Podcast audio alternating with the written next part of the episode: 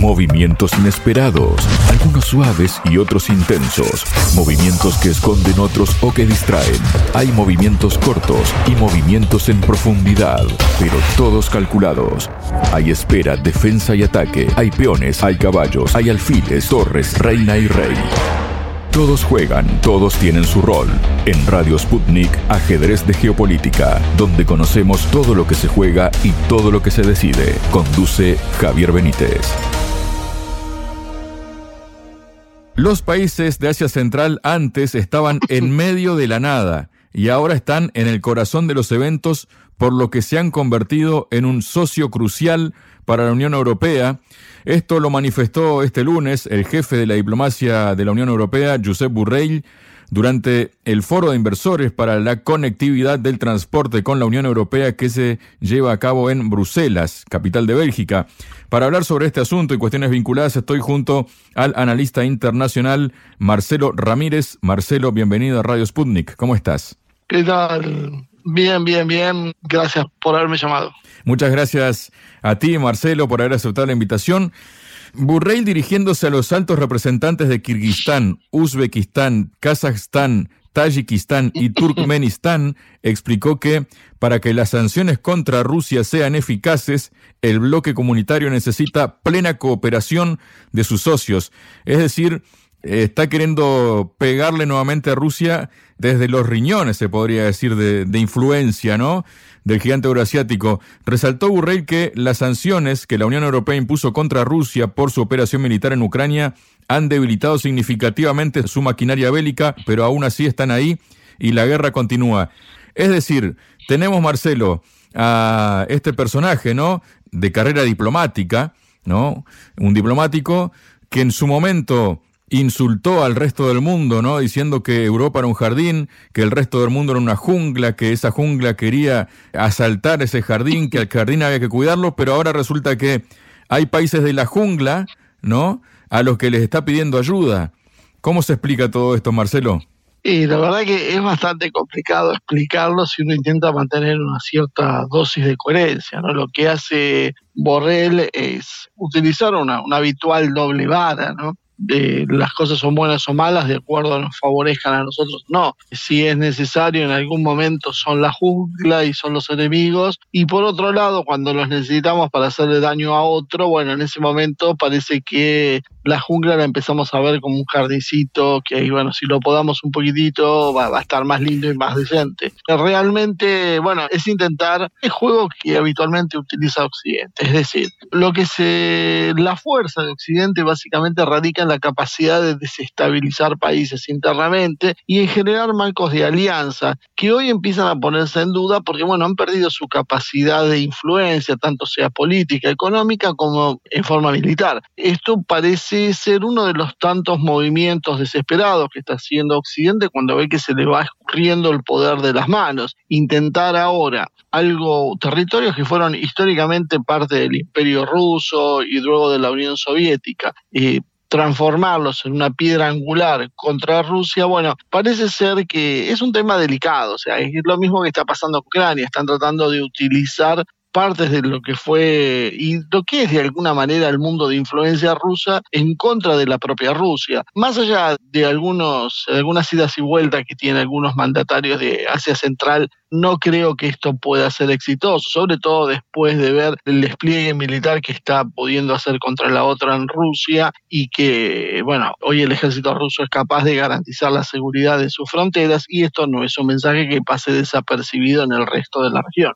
Claro, porque además el tacto diplomático, ¿no? De Burrell, porque por un lado empieza diciéndoles que estaban en medio de la nada y ahora están en el corazón de todos los eventos, es decir, no eran nadie y ahora gracias al conflicto que le montamos a Rusia en Ucrania, ustedes ahora son alguien, ¿no? Es eso básicamente lo que le quiere decir, ¿no? Bueno, Borrell lo sabes que no se ha caracterizado precisamente por su sutileza, es realmente muchas veces es crudo, inclusive en su propia crudeza, ¿no? Se ve cuáles son los rasgos de la verdadera geopolítica, despojados un poco de lo que podíamos decir de esta cosmética que a veces se le pone a los asuntos, cuando en realidad hay otros que son básicos, pero que quedan escondidos porque no son tan presentables públicamente ante la opinión pública, ¿no? Básicamente hoy considerar que los países del Asia Central son parte de, una piedra angular entre Europa y Asia, bueno, de alguna manera creo que es, intenta hacer una especie de demagogia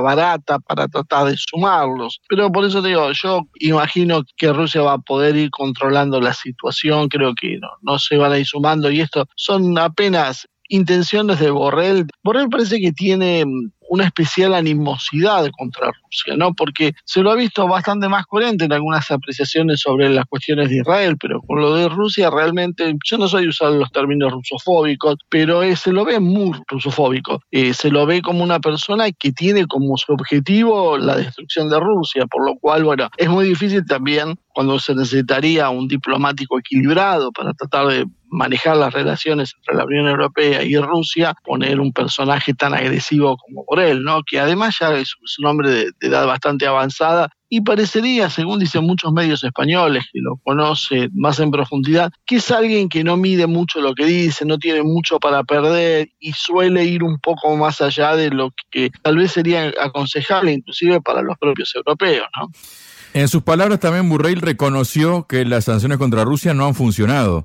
Esa es la, realidad que se desprende de sus palabras, ¿no? A propósito de sanciones que tienen, tienen que ver con el conflicto entre Rusia y Ucrania, que es entre Rusia y el occidente colectivo, ¿no? Para hablar bien y pronto. El ministro de Relaciones Exteriores de Rusia, Sergei Lavrov, ha revelado este martes, durante una intervención ante sus homólogos en Moscú, la cantidad de dinero que los países occidentales han transferido a Kiev desde el inicio de la operación militar especial rusa en Ucrania. En menos de estos dos años, Occidente ya ha asignado más de 200 mil millones de dólares a Ucrania para fines militares y para mantener el presupuesto de este país que ya está en quiebra absoluta. A modo de comparación, para el apoyo socioeconómico a los estados del sur y del este global, la Unión Europea destinó menos de 80 mil millones de dólares, pero para siete años. Se nota la diferencia, señaló Lavrov, al precisar que para el continente africano fueron asignados 30 mil millones de dólares y 8 mil millones y 3 mil 500 millones de dólares para la región de Asia-Pacífico y América Latina, respectivamente. Asimismo, ha resumido que para todas estas regiones Occidente calculó su ayuda en poco más de 10 mil millones de euros al año. Compare esto con los 200 mil millones de dólares en menos de dos años, reiteró Lavrov al precisar que el principal donante de Ucrania es Estados Unidos, seguido de Alemania, Reino Unido, Dinamarca, Polonia, Noruega, los Países Bajos y Suecia. Y en general, por supuesto, dijo, las cifras están siendo enterradas en Ucrania dicen mucho sobre lo importante que es para Occidente evitar el fracaso de su proyecto Ucrania. Se resume así, ¿no?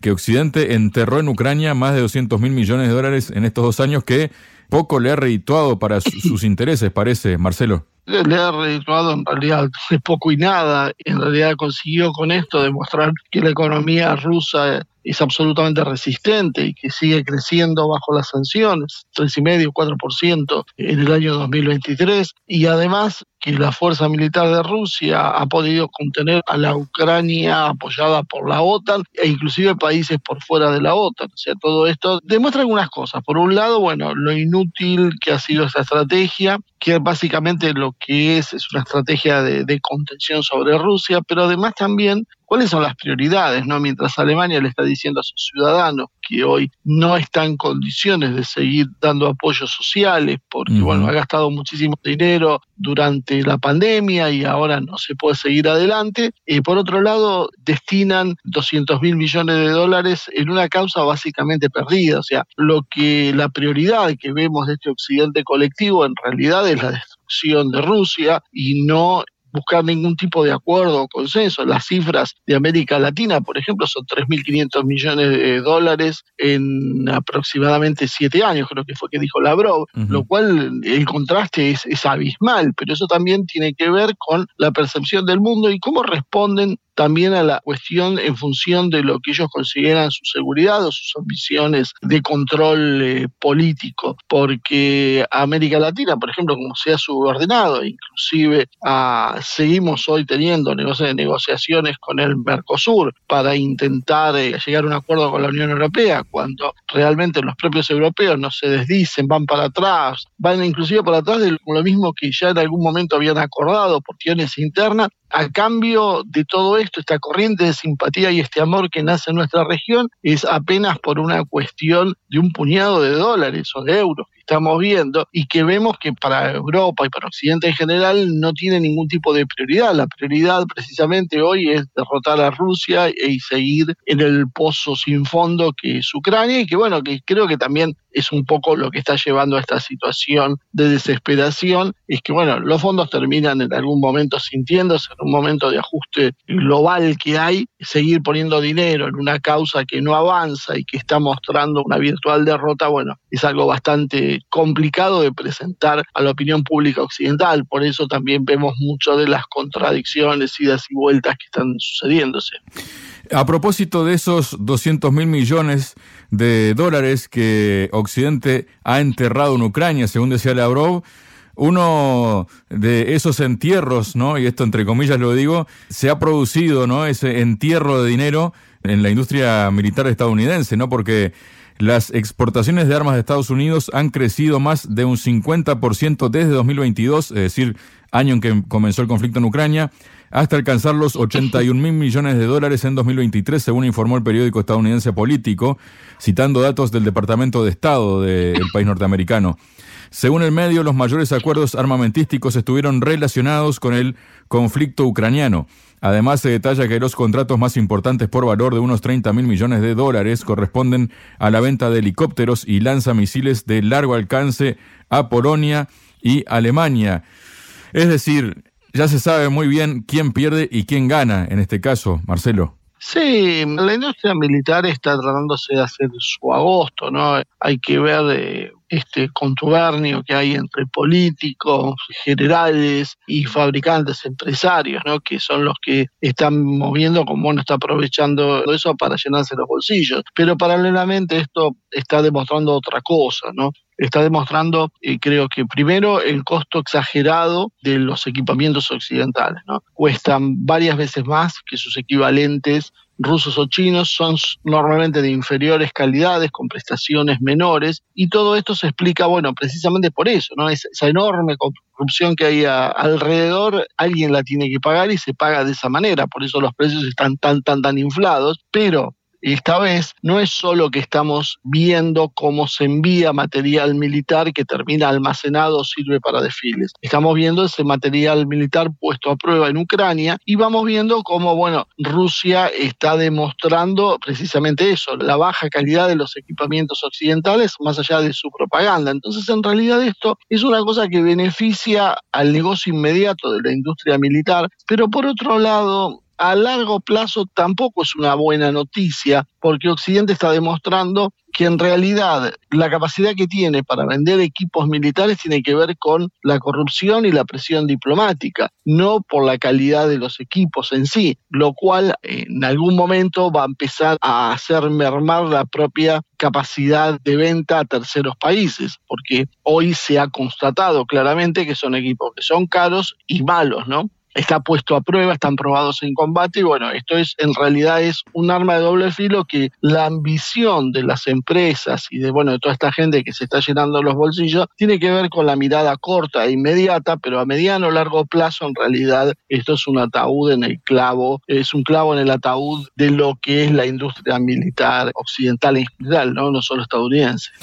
Se ha pronunciado, Marcelo, también el presidente de Ucrania, precisamente Volodymyr Zelensky, en una entrevista que concedió al medio alemán ARD, él dijo que el cese de asistencia por parte de Estados Unidos, bueno, asistencia de dinero y militar, ¿no? A Ucrania se traduciría en primer lugar en la carencia de armas y finanzas para Ucrania, segundo en el debilitamiento de la unión entre Estados Unidos y Europa y en tercer lugar en que la propia Europa se dé cuenta de que si Ucrania fracasa y Putin avanza, quedará sola para hacer frente a Rusia eh, será una amenaza seria y Putin la aprovechará al 100% y esto será una señal de que la OTAN tampoco será tan fuerte porque si Estados Unidos se separa, alguien más tendrá una opinión diferente sobre la OTAN, dijo, ¿no? Y a su vez señaló que la responsabilidad de Occidente en la operación militar que Rusia lanzó contra Ucrania en febrero de 2022. Según él, los prerequisitos se formaron cuando los países occidentales no reaccionaron apropiadamente a la reunificación de Crimea con Rusia por el referéndum de 2014. La débil reacción de Occidente en 2014 le permitió a Moscú empezar en 2022.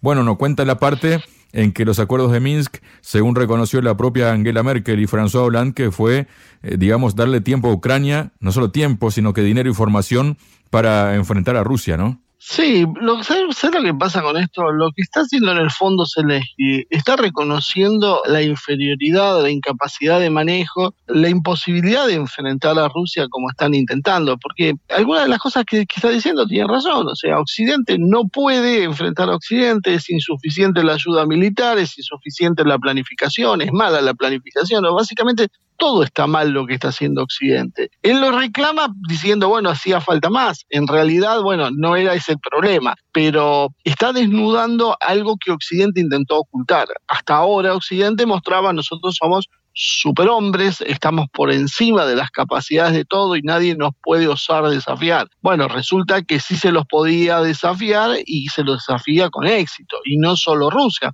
muchos países se van sumando a esto. Creo que Zelensky de alguna manera está un poco desesperado y pretender que en el 2014, por lo que sucedió, Occidente reaccione más duramente de lo que había hecho, Occidente reaccionó con miles de sanciones sobre Rusia. Y son sanciones que aparte son ilegales porque no las ha impuesto el Consejo de Seguridad de las Naciones Unidas.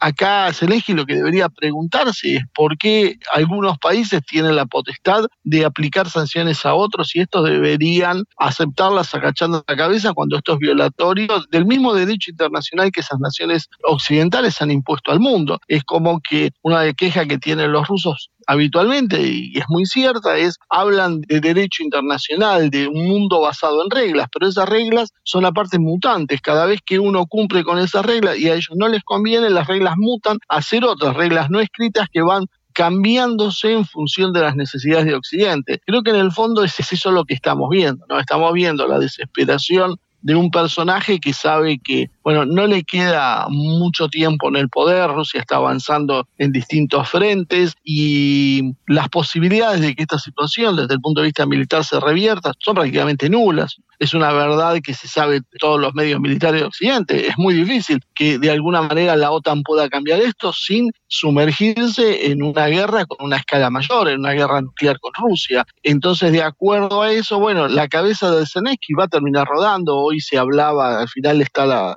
no, está creo que totalmente confirmada porque ha habido desmentidas, pero que Zelensky habría relevado a Salushny como comandante jefe de Estado Mayor. ¿Cómo? Como comandante Claro, iba a poner a Budanov en lugar de él, pero bueno, todo esto no muestra más que lo que uno venía diciendo hace algún tiempo. La situación dentro de Ucrania es explosiva, están divididos porque como se está perdiendo la guerra, bueno, alguien va a ser responsable y ese responsable es Zelensky. Creo que esa es la gran fuente de desesperación de Zelensky, que ya no sabe cómo llamar la atención para conseguir más apoyos económicos y militares, porque ahora que Occidente empieza a darse cuenta que es estar quemando dinero, como decía Lavrov, y empiezan a retasear un poco los apoyos militares y económicos, bueno, vemos cómo todo se empieza a derrumbar rápidamente. Muchas gracias, Marcelo. Bueno, muchas gracias a, a ustedes por llamar. Sputnik. Contamos lo que otros callan.